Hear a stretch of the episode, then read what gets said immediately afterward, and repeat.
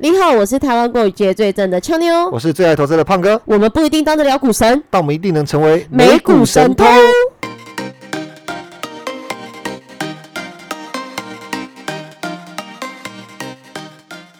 现在时间晚上六点四十四分，今天是四月七号。是的，那感觉很久不见了，因为礼拜二是这个清明连假，大家休了四天。胖哥有去哪吗？没有在家里耍废哦。俏妞回去彰化当这个苦工，我去扫墓。哦，真的假的？你有去扫墓？好冷哦，那个六日前两天下雨又冷，然后日呃一二我就回台北了，然后就是好天气。嗯，不错啦，就是饮水思源了。饮水思源，对对对对，祖先让我们这个平安长大，回去看一下祖先，可能可以保佑我们一下那个电脑不要再像上次一样大宕机。哦，真的很可怕。上礼拜我我们以为一整晚录的全部都泡汤了。我们大概一个单集差不多是四十到四十分钟到一小时，然后上上一次录到最后五分钟的时候，整个电脑自动关机的状态。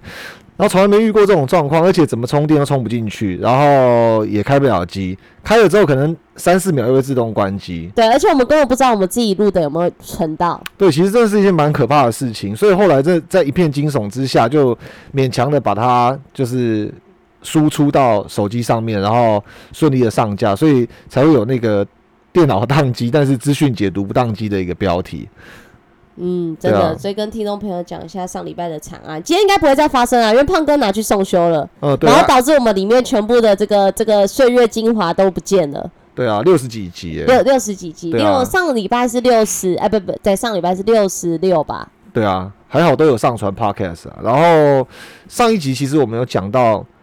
那个解读数据稍微要小心，不要一片乐观。就这礼拜开始，股票市场又陷入一片混乱，所以今天一定要好好来帮听众朋友们来解析一下。好的，那我们现在跟大家 update 一下昨天的这个美股盘后消息。华尔街周三迎来联准会三月会议纪要，联准会拟定每月至多九百五十亿美元的速度缩表。随着美国经济衰退的言论满天飞，油价下滑，长天期美债续跌，美元走强，资金涌入防御性类股，但非必需消费品、科技股带头下杀之下，四大指数全数收黑，纳指与费半重挫两个 percent，标普下滑零点九七个 percent 至四四八一点一五点，失守两百日均线。震惊消息方面。联准会三月会议纪要释出，与会员官员对升息缩表和对疫情的看法。官员们认为，联准会计划最早五月启动缩表，目前拟定以每月至多九百五十亿美元的速度缩表，以冷却四十年来最热的通膨。这比市场共识的八百到九百亿美元缩表规模还要高。同时，会议纪要内容提到。乌俄局势让联准会三月最终选择升息一码，但未来适合一次或多次升息两码。根据 CME 的 Fed Watch 工具显示，联准会二零二二年五月会议升息五十个基点的可能性为七十五点五个 percent，而一周前为六十七点二个 percent，周二为七十八点三个 percent。美国周三宣布对俄罗斯寄出新一轮的制裁，除了俄罗斯总统普京两名成年女儿外，俄罗斯外长及他的太太，还有一些权贵人士也在制裁范围内，亦对俄国最大金融机构俄罗斯联邦储备银行、最大私人银行阿尔法银行实施全面的制裁。G20 将于四月二十日在美国华盛顿举行财长和央行行长会议。美国、加拿大与部分欧洲国家要求将俄罗斯排除于 G20 会议之外。此外，美国财政部长耶伦周三警告，乌俄战争冲击全球经济，包括对全球粮食和能源流动性的破坏。他还提到，如同美国与盟国对俄罗斯制裁，若中国对台湾采取侵略行动，美国将对中国祭出所有制裁手段应对。新冠肺炎全球疫情持续蔓延。截稿前，美国约翰霍普金斯大学数据指出，全球确诊人数已飙破四点九四亿例，死亡数突破六百一十六万例。全球一百八十四个国家地区接种超过一百一十三亿剂的疫苗。周三美股四大指数表现，美股道琼指数下跌零点四二个 percent，纳斯达克指数下跌二点二二个 percent，标普五百指数下跌零点九七个 percent，费城半导体指数下跌二点三二个 percent。焦点个股新闻：科技五大天王齐跌，苹果下跌一点八五个 percent，Meta 下跌三点六八个 percent，阿法北下跌二点八八个 percent，亚马逊下跌三点二三个 percent，微软下跌三点六六个 percent。道琼成分股多收黑，CRM 下跌四点四四个 percent，Visa 下跌三点一三个 percent，Nike 下跌二点九八个 percent，陶氏化学下跌二点八七个 percent，联合健康上涨二点七个 percent，费半成分股几乎全部沦陷，NVIDIA 大跌五点八八个 percent。高通大跌四点二五个 percent，AMD 大跌二点九五个 percent，Intel 下跌一点二三个 percent，应用材料下跌一点九六个 percent，美光下跌一点一一个 percent，德州仪器微涨零点零四个 percent，台股 ADR 涨跌不一。台积电下跌一点二九个 percent，日月光 ADR 涨零点七二个 percent，联电 ADR 下跌一点八个 percent，中华电信 ADR 上涨零点一四个 percent。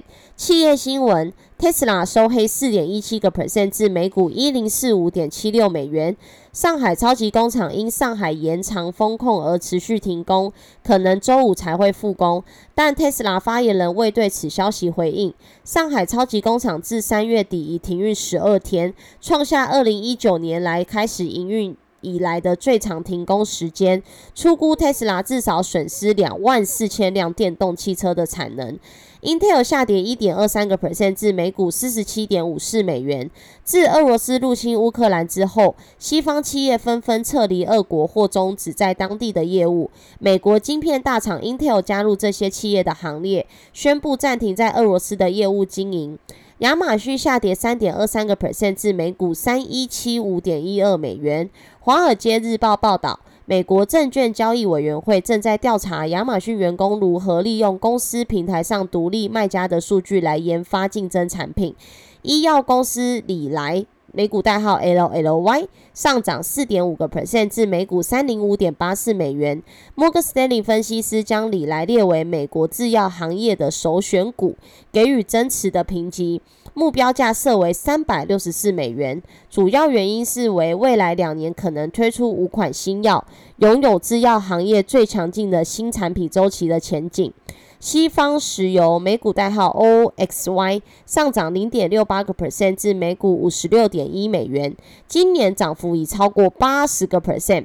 投行表示，即使西方石油是标普五百成分股里面迄今表现最佳的股票。该股仍具有吸引力的价值。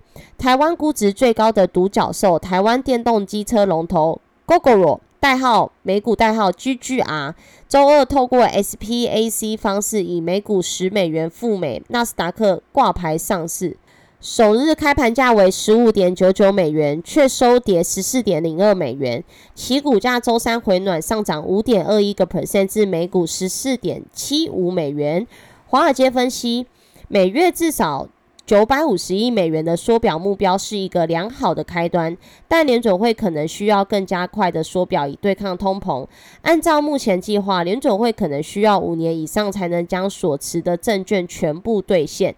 但在此之前，美国很可能已遭遇经济的衰退，这可能迫使联准会再次扩表，因此市场扭曲可能会持续很长一段时间。曾预测美股超级泡沫的波士顿资产管理公司联合创始人指出，俄罗斯入侵乌克兰提醒人们资源有限，目前原物料价格几乎肯定会上涨，这不仅让经济增长放缓，还威胁到政治体系的破坏。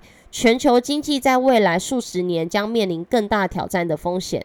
其实这个最后一段讲的这句话，好像就是在讲未来是不是蛮有大的可能性会做经济衰退。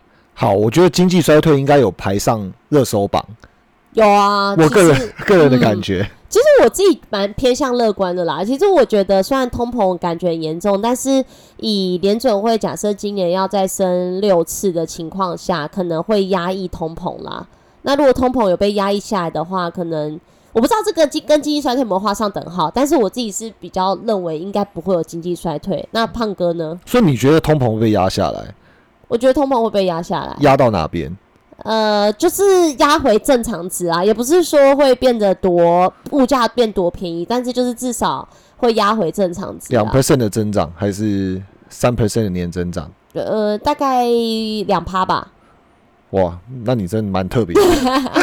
我觉得，我觉得基本上，呃，我我反而比较极端一点，我觉得通膨是回不去了。你要嗯看到两 percent 年增率，其实很明显可以观察到说，联准会呃去年到今年的态度是三百六十大转变。嘿，然后啊，其实年初的时候还看到蛮多媒体在写说啊，那因为去年的位阶比较低，嗯，所以用年增率来看的话，通膨比较多。可是事实证明，通膨还是节节高升啊。我觉得到明年嗯这个时候来看的话，我觉得虽然 maybe 没有七趴八趴，可是三四趴、四五趴可能跑不掉。嗯，对，那至于说会不会有经济衰退，我觉得如果假设联准会靠升息来抑制通膨的话，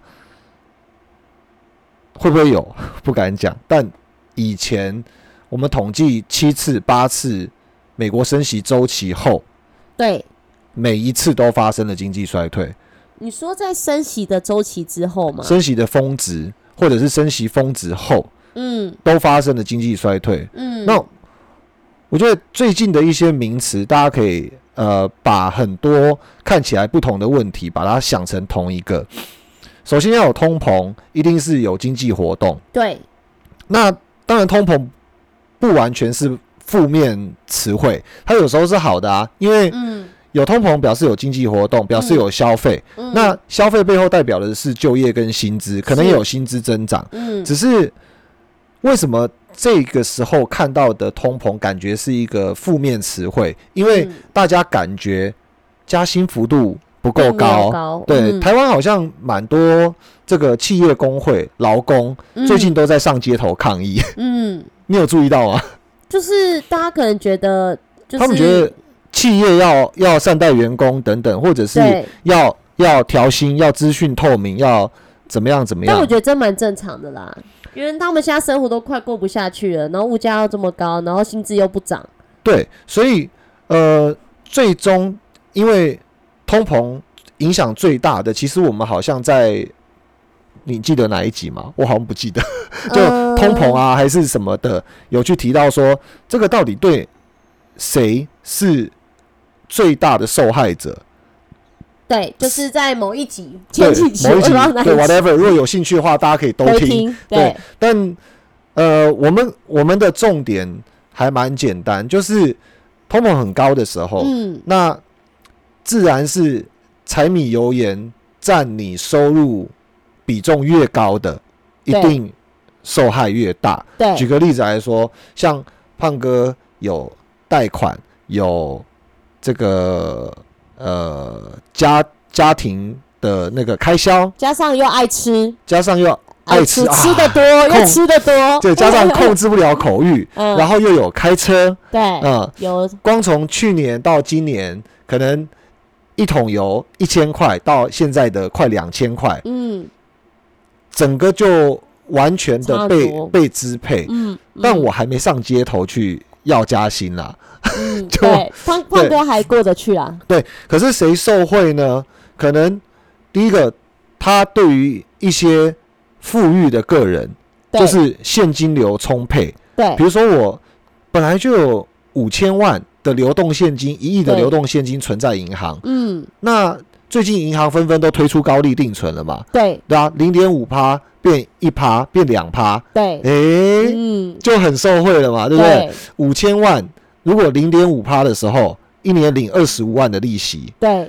如果假设变两趴，五千万就可以领一百万的利息，嗯，那甚至大家还有机会去看到更多。嗯，可是为什么我们说统计历史每一次的升息最后都引发了经济衰退？因为有五千万的人多，对。还是柴米油盐的人多，柴米油盐的人多，对吗？对啊。像，目前我们两个就不在那五千万的行对，我们就是一定在柴米哎，油盐胖哥我就的不，知道啦，没有，我们绝对是在柴米油盐的，的这些。所以嗯。你看，如果假设一次，可能对我们来讲是还不知不觉，很多人是后知后觉嗯，啊、那如果假设这成为一个趋势，就很可怕。嗯如果像俏妞讲的，通膨被压下来，OK，那联准会的升息可能也告一个段落，没事啦。嗯可是这里面会衍生其他问题，可能下一次可以再聊。如果万一通膨下来了，到底是因为经济的活动变低了才下来，还是因为联准会真的升息就让它下来了？对，对不对？这个是一个很值得探讨的艺术。那嗯回到如果按照历史的轨迹来看，七次八次所有的升息循环，到了末端的时候，就有一种状况：我如果有一千万的房贷，升息一码，我就每个月加个一千多块啊，对一年加一万多块，OK 的。对，但美国三十年房贷，俏妞有没有概念？现在飙到几趴？你说美国的三十年的房贷利率吗？对，最近的头条都有写，不知道哎、那我可以猜吗？你猜一下？两趴、错，三趴、错，百分之五。五趴？对，所以我们再来套用一下，如果假设一样是，这很难算了，嗯，就是说，因为现在台湾的房贷是差不多一点一点多趴嘛，嗯，我们这样计算，每一千万的房贷，如果假设以一点八五来算，因为现在升息完之后，大概是一点一点六五到一点八五之间。好嗯，那如果一点六五到一点八五，意味着每一千万光是利息支付的这个区块，大概就是十几、十六、十七万。十六、十七，对，嗯，如果是五趴，就一一年五十万。十万嘞，所以大家，好所以对对，所以所以是那个美股神偷的朋友们就要去想一下，因为大家都超级有 sense，嗯，大家就要去想一下说，诶，这个是一个升息的趋势，嗯。还是一个过渡性的措施？嗯，如果假设是过渡性的措施，那你当然逢低赶快跳进场嘛，嗯对不对？嗯因为它不会太久，可能三嗯。个礼拜、五个礼拜。但是按照历史的轨迹，对，各国的央行它当启动第一次升息的时候，嗯。他们这这些呃经济背景嗯。的团队都是非常非常专业的，他一定有足够的数据去证明说，他宁可去冲升息、对做这个决策，压通膨，嗯。也比就业可能来的重要。像美国最近就释放了一点这样子的态度，所以嗯这几天其实像有一些鸽派官员，像比如说美国联准会的 Brainard。就是大家如果有看新闻的话，前几天他提到说，哦，他支持加速升息的时候，嗯美股就开始由强转弱。没错，嗯，到那截至今天为止的话，盘前还是小跌的一个状况，所以嗯可见大家会很关心这个议题。嗯那我觉得更重要的是，当这一些新闻层出不穷的干扰我们的生活跟资金支配的时候，对，有时候有一种东西叫预期心理，嗯。就会先主导资金跟经济的走向，所以是钱去影响经济。嗯，比如说，俏妞今天觉得对，下半年一定会大赚三百万，嗯这个时候就开始看房子了嘛，对。头期款就先付下去了嘛，对，然后贷款也就借下去，所以银行就赚钱，然后银行就可以聘用房贷专员，房贷专员就有收入，然后俏妞又买了房子，又又有代书，又有房仲过户，然后屋主又有赚钱，国税局也有钱赚，哎，哇。这俏妞带动了好多的经济行为，嗯。但是前提是当俏妞预期下半年能够荷包满满，可是俏妞现在。不要说下半年能不能够荷包满满，她现在手头上的股票已经套满满了，对，嗨，对，没错，对不对？他可能想看房子，但也看不了啊，可能也也迫于无奈，就暂时不看。心有余而力不足，对，那身为俏妞的好朋友，看到胖哥看到俏妞这样子。胖哥，要借我头期款哦，没有啊，绝对没有。我以为你说没看到你钱借这个妹你啊，妹这样子，看到看到你这样子的状况，我就会觉得，哎呦，那我也要掐紧荷包，因为我也是柴米油盐。对啦，对啦，对不对？其实胖哥开销应该比我更大啦，对，我就觉得，哎、我要掐紧荷包，所以预期心理就会开始主导整个经济的走向。对。所以很多时候再把就业的数字冲出来，对于联准会来说好像不那么重要，因为更广泛的，嗯，嗯嗯。它要能够救到俏妞所讲的受害的这一群，就是大家领薪水、柴米油盐这一群，他一定要把物价压下来。压下来，可是有时候这是一个两面刃，当房贷利息变高，对，同时当然定存利息会变高，对，那为数不多的人口比例它是受惠者，但是嗯最多的人口随着升息的时候还是怎么样受害的、啊？对啊，没错，因为 通膨压下来了，嗯嗯但是我们也没钱花啦，我们全部都被我们全部都被银行给抢走啦，嗯对不对？如果哎、房贷五趴，你可以想象吗？我无法想象，我现在像像我连买房子我都不想买了。两千万就一百万的利息、哎光利息就本一百万。来如果是一点五趴的话，才十五万。当然，我觉得台湾现在呃，我们还是要回到比较理性，因为刚刚是纯粹无框架的对啦，分析台。湾不会到五趴啊，只是说应该会从一点三左右。我觉得你用词要小心哦，我觉得你用词要小呃，心。台湾暂时不会到五趴，对，就是一现在目前已经从一点三变到一升，光升息一码，我身边有在背房贷的朋友就已经在叫啦。啊一个月如果多两千多，对他们来讲，我他们也觉得是多的。对，而且我刚刚是用一千万举例，其实一千万在台北是买不到东西的。嗯，嗯对，那你两千万很普遍嘛？两千万一年是一定要多三四万的。对对，升升一码哦，嗯那如果升一趴，哦，好可怕、哦，一年就要多十几万呢、嗯，对，所以可能有些人就是一层的薪水，有些人是两层嗯，的薪水，就在升息之下默默消失。所以那时候通膨如果压下来，对你来讲有意义吗？没有，对啊，我连做股票的钱都没有啦，对不对？嗯可是富裕人士还是一样啊，嗯我们没有要制造分裂，但是事实如此，就是有钱人他还是定存越存越高我们要努力爬到富裕人士。啊。对，所以这是一个坎，所以这是一个坎。就是说，如果假设有大量的资金、嗯大量的财富是非常好的，所以结论是什么呢？经济衰退，我们我我们持不一样的看法。俏妞觉得通膨会被压下来，但是我听到他这样讲，我特别害怕，因为我觉得如果假设通膨真的下来了。我就不用去追究到底是先有鸡还是先有蛋，就是即使是经济活动衰退，衰退导致的通膨下通来膨下来，或者是联准会把经济给戳爆了，它升息升到某一种程度，五三趴五趴压下来，嗯。很抱歉，历史上的轨迹告诉我们，最后都是以经济衰退作收。嗯。但是听起来很沉重，可是我们嗯上一集、呃跟大家分享如何看新闻的时候，我们有特别抓一些那个乐观数据对来给大家看，有一些那个机构统计的很好，说哎，上一次升息周期，上上一次还有上上上一次，总共有五次，对。从升息开始到升息的结尾，结尾。美股涨了几趴几趴哦，三个月涨几趴，五个月涨几趴。其实大中来讲，它都还有十几到二十个月，因为这有一段过渡期间，就是当我还后知后觉，有人比我还不知不觉的时候，他还是消费啊，嗯 他还是消费。嗯，对，可是我觉得这是蛮悲伤的一件事情。就最后，呃，大家都知道结果的话，或许十个月、二十个月或三十个月会有一个比较严重的经济衰退来临，但是那个时候之前，谁能够亏的最少？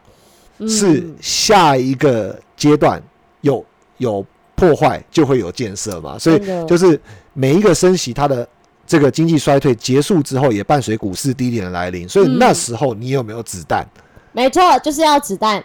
对，所以你其实当然通膨真的是一个很严重的杀手，哎，可是这是我们今年就是会开始面临到的。所以虽然我觉得，就是我原本是采乐观啦，就是觉得可以被压抑下来，但是其实大多数啦，就是我自己看那个一些新闻解读，也大多都是很多经济学家也是在担心未来经经济衰退这个这个事情。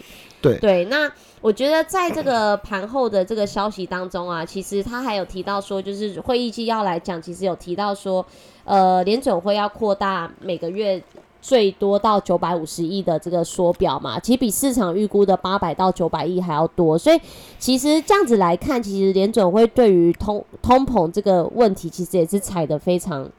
就认为比较严重吧，所以才要扩大缩表。对，当然我记得上一集我们好像也有提到，就是说联准会它呃口头上讲的很硬，嗯，实际的作为不一定会这么的强硬。好比说二二四乌俄开战之前，刚好适逢美国联准会要做第一次升息的会议，嗯，那会议前夕发生这场战争，联准会它就很明显的、对，就就升息了一码，所以跟嗯之前早就在一月的时候有提到说可能在一月会升两码的措辞有很大的差别，月升两码措对施有差别，所以对，嗯。所以他会不会是 bluffing 也也有可能。嗯。哦、就跟你讲他出大牌，结果后来其实他是小三一只，对啊，因为毕竟他是五月开始嘛，对，但是其实最重要的也不是他怎么升，而是预期心理怎么走。对，就他不断的在给出这样子的警讯的时候，很多写手，不管是经济学家或者是华尔街投行嗯。哦，他们让给出来这种呃弥漫的这种恐慌性的氛围，大家不免都是聪明人，都会稍微未雨绸缪一下。比如说嗯俏妞这几个月进来的薪水，就乖乖的准备缴税，也不会再有也不会再有那那种。再有加码哎呀的行为，，我现在进场之后，然后两个月我就可以赚三根涨停板哎就出场的那种心态，所以我觉得还是在预期心理上会有很主导性的差异。所以有啦，嗯，对，所以其实你说要去追究说联准会到底会不会升嘛，然后怎么样怎么样，其实也不用了，因为基本上投资氛围大概已经底定是往这样子的方向走。那整个过程中就会不乏像呃乌尔快停火，三月中旬左右有一个反弹嘛，是啊不免还是会有一些反弹，但是是更多的专业机构我们追踪到的是逢反弹它是减码的。嗯那、这两天，呃，我看今天台股收盘也，呃，加权指数也跌了快两 percent 左右，一点九五 percent，这个对台股来讲是近期算蛮大的单日的跌幅。嗯对，那外资持续卖啦，哈、对。上上礼拜其实交易量每天都差不多在两千亿左右，都都冲不上来，即使稍微涨的时候，交易量也都不是很活络，嗯。所以我觉得预期心理很重要。那你说真的要探究的话，我们我们大概从历史的轨迹还是看了联准会它的表啊，嗯，比如说以这个一五年开始说要缩表，一直到一九年这个 COVID nineteen 爆发之前，嗯。啊，就二零二零年前一九年末，其实联准会缩表的力度很小啊，对，没它错，它实际做起来很小，都是雷声大雨点小，所以嗯呃，每一次的灾难发生，只是促使各国央行还是刺更多的刺激政策，嗯。更多的宽松，所以表是怎么样也不重要，可是重要的是，大家应该比较在意自己的资产是膨胀还是缩水。没错，没错，对，，所以我觉得呃，可以参考一下我们刚刚聊到的关于预期心理，或者是嗯关于接下来的开支，还有历史升息到峰值之后，哦，这个呃景气的轨迹，我觉得可以做出一个比较好的资金分配跟判断。那当然，嗯手上一定要适度留有现金流，现金流，嗯然后保持收入工，我们指的是工作收入啊，对，就有稳定的稳定的那个收入啦。对，哦，那这样子的话，可以在呃下一个周期的时候，让机会来临的时候，你才会有这个把握机我们才有会的，子弹呐、对，把握机对，会的那我们才有子个，弹。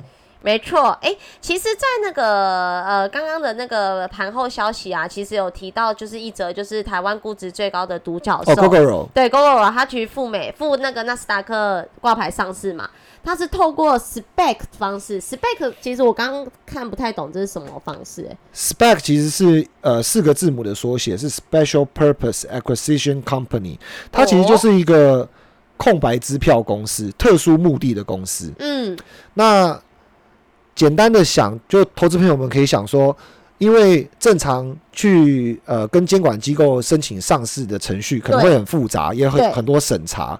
可是我透过这种空白支票公司，嗯我去把它收购下来，嗯，合并，会缩短这个上市的时间。所以像去年有很多公司，尤其是新创的电动车，比如说像之前有爆发那个丑闻，然后那个呃那啊个不是不是京东，不是电动车，拍小谁？你有事吗？那个 Nicola 新那个呃，他是做那个氢能源卡车的一家公司，他后来有被那个放空机构 Hindenburg，就是嗯新登堡，他去踢爆就是说其实他的广告是造假，因为他的卡车并不是氢能源给他的动能，而是把卡车在拍广告的时候从山坡顶上往、嗯往下开，所以它会有一个速度，哦让哦。让消费者跟客户看起来好像新能源技术很很厉害啊。哎对，嗯可是实际上是个诈骗，所以后来 CEO 也离职，然后导致很多的一些调查还有罚款懂。都都在这个 Nicola 身上发生。嗯。所以这个 Nicola 它跟 Gogoro 也是一样，是一个采取特殊目的收购的方式所以其实这个缩短上市的英文字母的缩写就是一，N 个 S P A C，对就是一个收购的方式啦。对。哦，那嗯那其实这样子的方式的话，就是呃比较能够快一点上市。所以如果假设上市了之后，当然就可以透过公开市场上跟投资者筹资嘛，对不对因为有有更多看好的投资朋友去买他的股票，好，他就可以筹到更多的资金。所以嗯呃，spec 是一个这样子的意思。哦，因为我会特别想要知道的原因，是因为它到这个纳斯达克挂牌上市，听起来好像蛮厉害的，感觉这个股票是不是可以买？又多了一个台湾之光，对，台湾之光哎、它因为它在那个首日的开盘价，感觉虽然最后是收跌的啦，但是整体上来说，他能透过方式这个方式，然后到那边去上市，听起来就是好像蛮蛮厉害的，而且身边也蛮多朋友在骑 GoGo 的。不过投资朋友真的对于 spec 或者是呃新上市股票或者是 pre IPO 的股票投资上一定要特别小心，因为有哦统计对数据嗯显示，就是刚上市的半年到一年，很容易下市吗？诶、不是，但是 但是投资绩效投资绩效是很悲壮的，所以、哦 OK 对 OK，不对？所以对于这这类的投资要特别的小心。好的哦。胖哥，其实今天这一集啊，我想要来探讨一个问题，因为其实今年以来市场的波动度比较大嘛，然后其实也真的比较难操作，然后我就一直在想说，到底应不应该在呃投资的当下设定这只股票，我自己心中的最大报酬率该多少就应该要出场。嗯，或者是呃，可是停损我是做不到，但是好像要不要自己设定一个停损值？可是感觉就是以胖哥的操作手法，应该是会去做设定啦。嗯，你在问我吗？对啊，我在问这是个问题吗这这这是一个问题，你的问题好复杂，感觉很像在自言自语，不是我是我是这是个问题啊！我想说你怎么停顿这么久？这是个问题就。感觉很像在自因为我。在边想边觉得我自己到底会怎么设定，但是我自己是会设定，不是，那你的困扰到底是什么？还是其实你没有？就是我人生当中我投资的这个最大的报酬，我大概记得就是大概是三十个 percent。可是现在我看自己的投资组合，我现在的组合里面最大亏损亏损已经到八十个 percent，我就一直在想，那这样子的做法，好像不管怎样，我应该都是赚不了钱的做法，就等于是说我好像设定了一个停利点，但是嗯。停损点我让它无限扩张，因为你看多嗯。越多了五十嘛，嗯。对，那我记得有一集我们有请那个嘉宾，嗯。哦，好像忘忘记哪不 M M M 哪个博士我也忘了，M 博士吗？哎，不叫哦 M 博士，M 博，呃，对，反正就是一个我们请了一个嘉宾，那时候我也跟他在聊这个他的停利停损点，然后对。他本身会把停利的这个趴数设的比停损还要多很多，我觉得这应该才是对的做法我记得他好像是这么说，他好像是会设一倍还是两倍的停停损，然后停，哎、应该是说，假设他停利抓三十趴停利，他停损就会抓十五趴就停损。我记得他是停损点设的比较低，对，对。然后嗯我自己反观来看，我大概假设我最大的停力是三十好了，但是停损我让它到八十趴，我都可以不用停。可能我觉得应该已经灰飞烟灭没救，所以我就不停。但是好像就也不会是一个正确的投资观念啦。我觉得很遗憾讲，就是如果假设，因为这没有一个标准值，比如说嗯五趴停损跟二十趴停利，或者是五趴停损，但是没有最大停利上限，嗯。这个没有一个标准值，因为还要看你买的是哦，什呃什么样的的股票？对投资标的，它可能这些框架会导致一些不必要的损失、嗯 m a y b e 是呃少赚很多，或者是 maybe 是多赔很多，频频繁的停损，嗯对吗？那甚至包含像一些费用的浪费，因为你每次停损的时候会有交易成本，对，你正交费啊等等之类的，即使你嗯。是免费券商，那我我刚刚想到一个啊长辈，嗯。哇，超级有钱的，嗯。有一次跟他聊房地产啊，我觉得超有趣的欸、嗯。因为他给我观念很很不一样，但是我完全不怀疑他讲的话，因为我知道他很喜欢打高尔夫球，然后他因为台湾有其实有很多漂亮球场，对，巴黎啊、淡水啊，然嗯后桃园，桃园啊、台中啊、新竹啊、苗栗啊，其实嗯。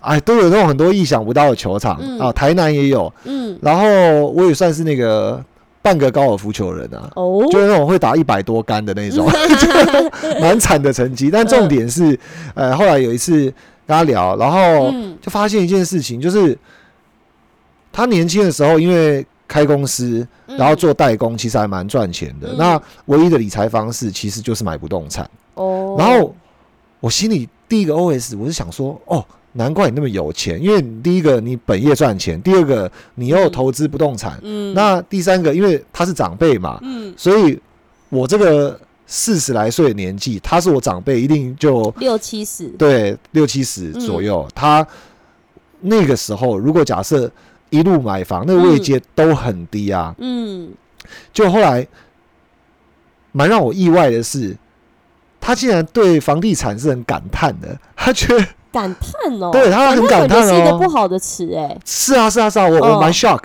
嗯。但我觉得也可能是因为这样子，所以因为我不是那种会相信那种，就是《爱丽丝梦游仙境》算是梦幻的嘛，算是算了，童话童话话嘛。对，我是比较我是比较蛮蛮务实啊，或者是说、啊讲难听点，就很疑神疑鬼的那种嗯性格。嗯。就呃，我觉得我不太相信童话故事，但对，但他让我觉得真实，是因为他告诉我说，其实他的手上数十间不动产里面，嗯，只有一间很赚钱，数十间只有一间赚钱，其他都是什么小赚小赔，或者是有些还不赔哦。还有聊到求证这件事情，因为高尔夫球场其实是有求证嗯的。嗯嗯嗯，对，那大家都知道那个内湖美丽华球场，对，哎、是内湖吗？还是哪里？反正就美丽华球场嗯，是超贵顶级球场，然后求证涨到百万等级以上。哇，可是他说他也买了很多球证，是那个球场经营不下去就倒掉的。嗯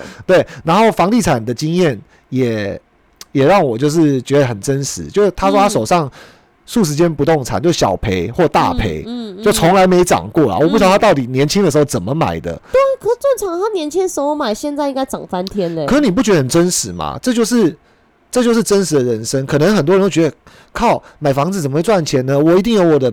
本事，比如说啊，嗯。我就跟着竹科园区，跟着跟着那个南科，跟着台积电，有开发的地方对，跟着政府的捷运规划图等等等等嗯。等等等等。可是偏偏就其实蛮多人对，其实蛮多人他遇到的那些细节，不是我们这些旁观者可以去嗯。注意到的，对不对？可能像我有一个那个青梅竹马好朋友，他们嗯家就是海沙屋啊，哦，真的，他知道买到海沙屋哦，他爸爸买到海沙屋。哦，那那你怎么会知道你去买到海沙屋呢？那海沙屋有两种版本，一种嗯版本就是你就自认倒霉，但另外一种版本就是后来有善终的，就改建嗯啊、嗯改建之后，然后会分分房给你，然后分到的价值，因为改建之后 那个整个 value 就上来了，嗯嗯所以我这嗯朋友还算是还不错，蛮好运的对，啊。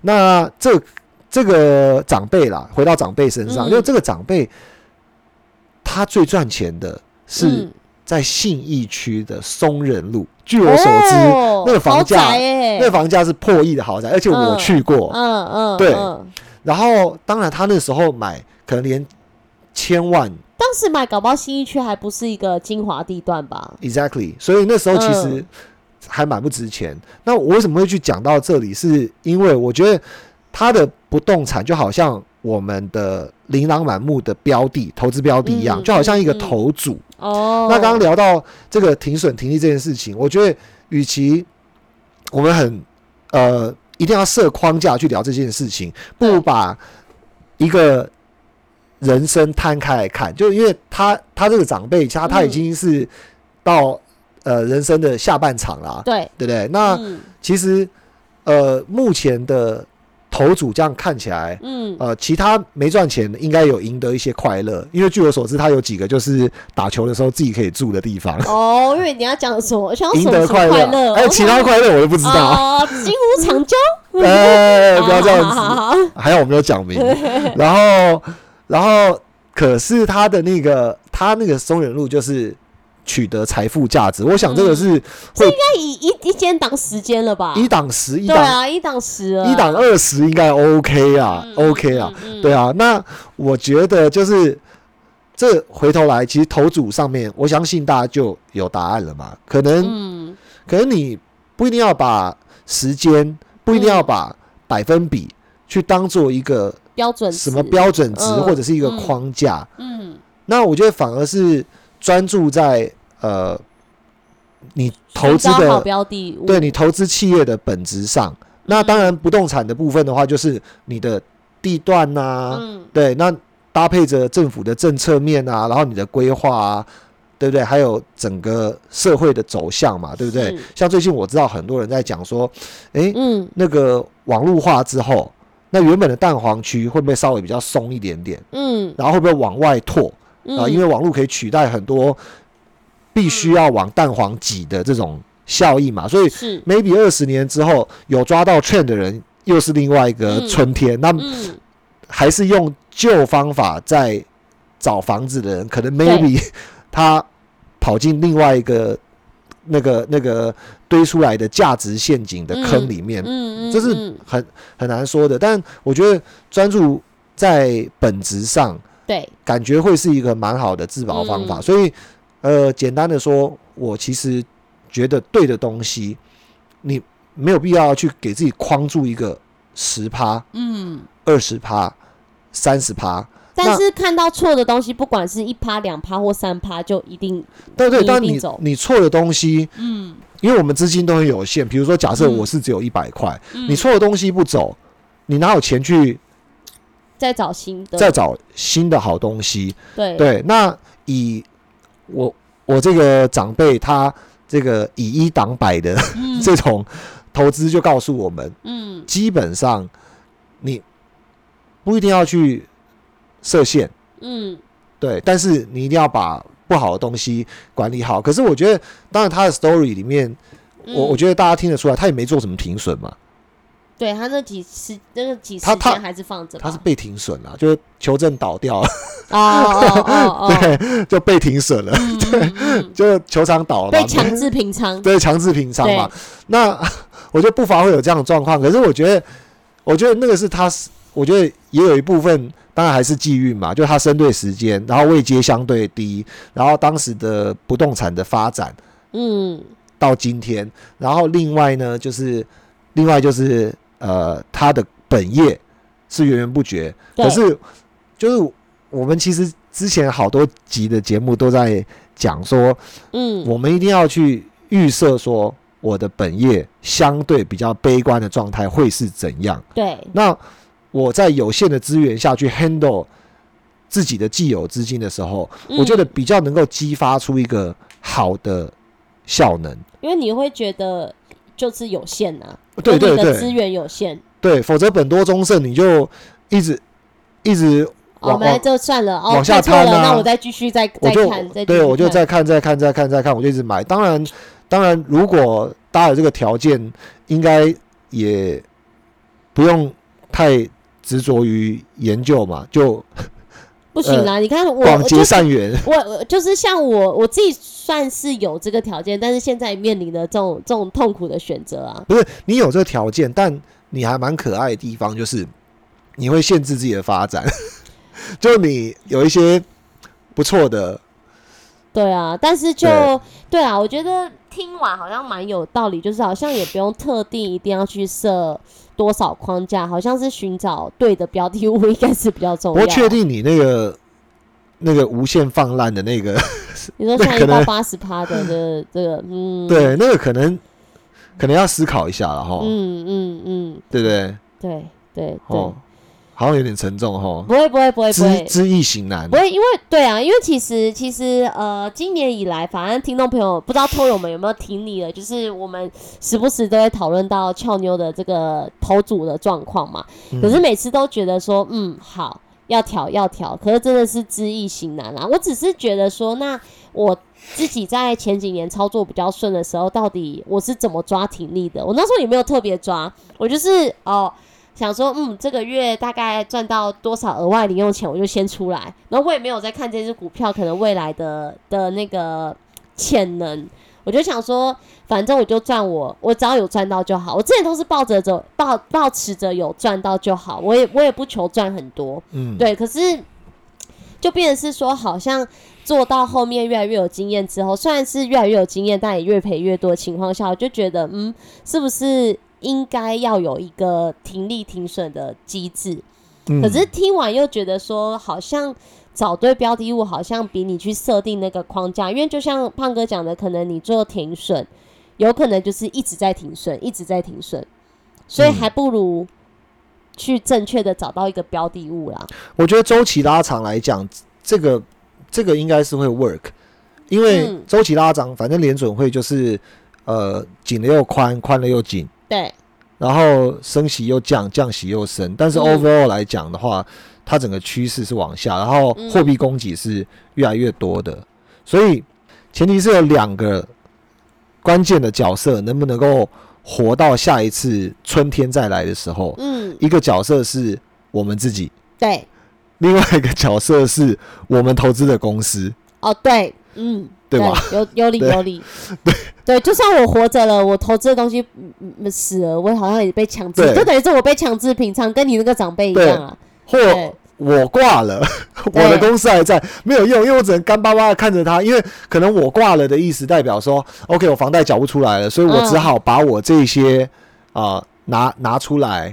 结果后来他的春天来了，但嗯，对。我，送了春天走，对对对对对对对，对，啊，所以投资嗯其实真的不容易，真的不容易，但真的会觉得投资很不容易。真的是很不容易，没有大家想象的容易。尤其是我觉得，感觉我们有一些听众朋友们是没有进场的人，没有，投就可没有就真的在做投资的人。在还想要开始学习的时候，对对对，那当然有进场的人就真的会蛮懂我们在说的东西。嗯，对，所以，呃，刚刚俏妞有提到嘛，刚开始三年前他开始做投资的时候，可能一千家公司有八百家在上涨，然后就普遍的对啊，你看二零享受年。获利的快感对。啊，二零年你怎么投就怎么赚啊！然后后来才发现，然后然后自己以为自己很厉害，后来发现，哎、其实跟大家比较之后，发现其实赚的真的比相很对少相对少，对少非常多。对，然后呃，到了去年的时候，可能有一半一半，就是一半的企业还全年还不错，对然后撑起了大盘，对但其实有一半左右的企业是已经空头，开始在进入那个腰斩的过程。对然后今年大家更多才理解，原来腰斩的今年还可以再腰斩。没错。然后那些去年撑住盘势的大企业，它也可以在上半年第一季的时候给你搞一个 乱七八糟的走势没。错，其实大家也没料到这种比较大型的这种龙头股也会有这么惨烈的状况。是啊，是啊，就拿我们护国神山来说嘛，所以嗯呃，我们讲说理论归理论，可是真正在呃游泳池里面的人，跟我们在岸上学打水的人、对 划手的人，这完全不同的一个概念。对，没错，对对跟在深海里面游泳的人、哦，对，完全不同的概念。所以，呃，回过头来，我们还是要强调，就是呃，如果时间拉长来看，像我们嗯提到那个长辈，他的呃故事里面可能浓缩，可是大家想说，他咬紧牙在工作本业，然后赚的赔的撑到了三十年后嗯。都没卖。嗯，啊、那有几几个不错的标的物给他嗯撑起了一对啊，片天。谁谁谁未来谁知道我这十几只股票里面哪一个会变成是蛋黄区的信义区，然后打趴全部其他的啊，但前前提就是你得活到啊？对，那时候，前提是我得活到那时候啊。对然后啊，这中间就是会像那个长辈一样，他经历过各种的这个冲洗、磨练、磨练。呃，他有景气衰退，有大裁员，有各种雷曼风暴等等的。好，那嗯所幸这长辈都没事，我相信俏妞应该本业的工作能力，还有你求生的意志，对，本应该业要再更努力一点，对就我的春天才不会被我自己送走。对，所以你在那也希望我投资的这个公司春天也要来临了。对，所以你可能我觉得更需要关注的是，依照你自己的性格，然后去嗯检视说、m a y b e 你要做的事情不是停损，可能是你那些公司再重新回来看一次的时候，有没有让你作呕的？做让呕呕呕吐呢？对，就觉得我当初怎么会选这种鸟公司，哦就就要死不活。可能我的春天会来，但是这家公司我看它可能已嗯，经棺材都进一半了，对对对，你就先送他去 就 OK 了。像嗯，对啊，你 TOT 就是二十年公债卖掉，是，呃，初期还有一些那个震荡嘛，所以不免那时候一定有拉扯。可是现在你应该开心啦，因为整个公债的价钱，对卖点位算是还比比现在价位又更又现在价位当然是更低了。对，那更更长期的前瞻指引来看，美国升息的步调下，或许、嗯，呃，除非发生景气衰退那种大崩盘嘛，很快发生啦，否则否则短期内看来是个对的决，定啦。依照历史数据，十十个月、十五个月，如果没有发生这个大崩盘，基本上看起来你转到其他地方应该是有一些机会的嘛。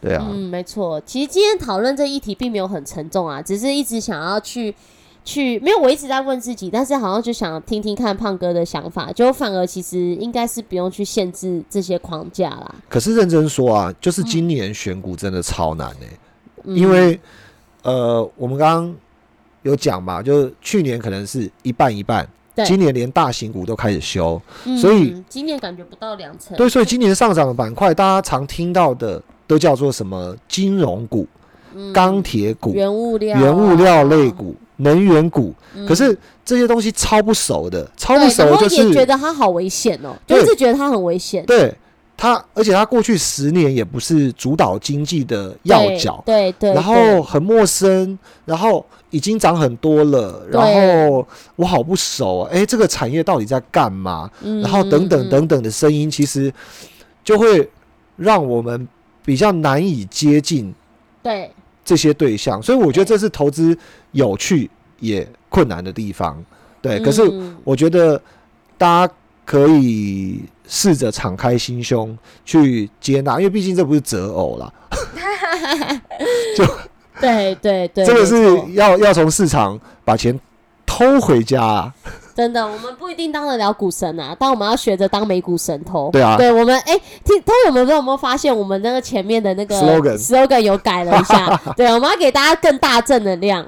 对啊，那今年我觉得大家还是稍微注意一下，就是可能手上第一个很好的方法是有足够充沛的现金量去应对未来可能不确定性。好，这很笼统，虽然你现金也赚不到什么钱，甚至你可能还会赔赔在通膨里面，因为你消费力会变弱。嗯，可是总的来说，你不知道它是五个月、十五个月还是二十五个月之后，如果假设有这样子的机会，你的现金会是非常感谢自己的。嗯啊那第二个方法，我觉得就是呃关注通膨，然后拥抱通膨，就是你做制造业的供应商嗯啊、你卖原物料给他，嗯，感觉会比你做车子卖给消费者还要来的顺风顺水嗯啊。这个我觉得，跟着趋势走啦。对我觉得跟着趋势走，跟他不熟，也要努力试着了解他。试着了解它嗯嗯嗯啊。然后我们是，我们是可以这样推荐，还是不能？没有，反正最后我会讲风险声明啊啊，这个偷友们还是要哦，是自己吗？我们也没说要买什么，对，我没有说买什么，我。们只是在探讨一个议题，哦，探讨一个议议题对，对对对，因为其实今年讲讲一个老实话，今年上涨的族群，我觉得真的不是主要大家可能会去投的啦，就是除非我是对这个市场很熟悉，或者是我本来就是一个风险偏高的人，要不然正常来说我真的不会去买，因为我们在前几集的时候，其实一直有跟偷友们分享某某某股票嘛，哦，我就们好像介绍了一家公司，介绍了我五集们介绍对六集，对五六集，然后你这样看起来看到现在，因为我们是一个礼拜，对我们一个礼拜录两次，但是每次录我们都看到他有很好的表现嘛。对，涨了五十趴，对配息配了三点，但是我相信3.5，可能八九3.6成人一定没有听过那个公司。然后就算这个节目一直讲、一直讲，如果我是听听众，我再我再怎么信任胖哥，其实我自己也会觉得怕怕的。哎你但如果但如果你今天讲的是一个、嗯哦，我我很贴近我我我生活周遭，比如说哦，Google 买苹果就对了，对买苹果，我自己都当苹果手机了，然后买 Google，我自己每天都在上网。买台积电就对了，对，然后我就觉得哦，哦讲个一两集，有可能就进去了之类的。然后跌了也会比较好睡啦，就觉得对，别人啊，啊没关系每天都啦在用它。台积电倒了，台湾就倒了，对之类的啦，对对，所以就跟着一起进去对。了。啊，你刚刚讲什么？哦，没有，我是说啊，昨天晚上很好嗯。玩，我们在讲的那家公司，对就我们之前一直录的那家公司，今年涨五十趴那一家，对，就反正现现在监管机构在说他跟特斯拉签的单是不是真的？哦，对啊，对啊，对啊。然后他很巧妙的回答，他说：“哦，我们这个都有签保密协定，然后我们跟 保我我们跟很多这个车车厂还有这个下游都签订了合约，而且都是有保密协定的，所以这个是不需要做披露，需造假的那不需披露。哦，不需披露。对，所以昨天在呃美股很大的修正的劣势之中，这家公司还上涨了快百分之一左右哦。嗯虽然百分之一不是什么大涨幅啊，但是我觉得不是你在一你在全部都是下跌过程，它能上涨百分之一，很厉害昨耶。天小跌就不错了啦。对小跌就不错错了。好啦，所以其实我们还是没有推荐任何标的啦。对啊，主要掌握趋势，我觉得很重要。但嗯趋势在哪边？然后找到了趋势之后，你能不能接受？然后接受了之后，你在水里游泳，你又可以游多久？嗯其实投资非常难，比大家想象中的还要难。所以蛮鼓励大家，只是听美股神偷，但是不做投资。等到确保你自己都准备好了，嗯然后再呃在一起跟我们游泳吧。在许可的 对许可的海域里面，你可以适度的对，浅尝对浅尝对对啊对，但你看到俏妞这块浮板，也不要浮啦，我蛮容易沉下去的。哎、不过不过不过快要结尾了，但讲一下，就是说，那依照你的发展来讲，其实、嗯呃，从顺境发展，是不是感觉上好像不是一个不是一好个幸运的事，对不对？对啊，其实我自己觉得我的投资是从顺境开始做的，但是做到目前为止，我觉得不是好事，因为你你丢十万，如果就惨亏五成，你对应该今天就不会投一百万、一千万了，对我跟你？讲，如果一开始我一开始根本投资金额根本很小，就是可能一只股票我就买个一千块、两千块美金，我最多就买三千块美金，最多。可是我现在一只可以买到三四万美金，那都是因为我太顺了。对我就是顺境开始做，然后做到后来就觉得好，那我就越大，因为嗯大家投资一定有个心态嘛，你越做越顺，就越来越大胆嘛。对，你就越投越多。当这件事发生的时候，往往都不是什么好事，就会开始出事。好啦，然后出事之后，对，好了，所以俏妞的故事，因为时间也快到了，因为我们要在开盘前上架，然后对对俏妞的故事相信给大家一个很好的启发，而且最好的是这样子的反向思考跟激励。很多人觉得今年很糟糕、很惨、很怎么样，相信胖哥，你之后会赚更多更多的钱，你的本业会越来越好，然后你的收入嗯会越来越高。你现在投资的钱都是小钱，对。然后我觉得，如果听众朋友有什么投资经验，也可以跟我们一起分享，在对，底下跟我们一起交留言啊流。对对你对，你现在投资的小钱，如果遇到这些挫折，会帮助你越以后走的越好越顺。所以有时候从这样子的走走停停的环境开始，比一下子就飞上天空，对比呃来坠落的的速度有可能会更快。对，来的也不错。对对对对，好，所以跟大家共勉之，你们都越来越好，然后祝你们操作顺利，赚大钱。好，我是俏妞。我是胖哥，我们下下集见。见。投资一定有风险，股票投资有赚有赔，申购前应详阅公开说明书。本节目与所推荐分析之个别有价证券无不当之财务利益关系。本节目资料仅供参考，投资人应独立判断、审慎评估并自负投资风险。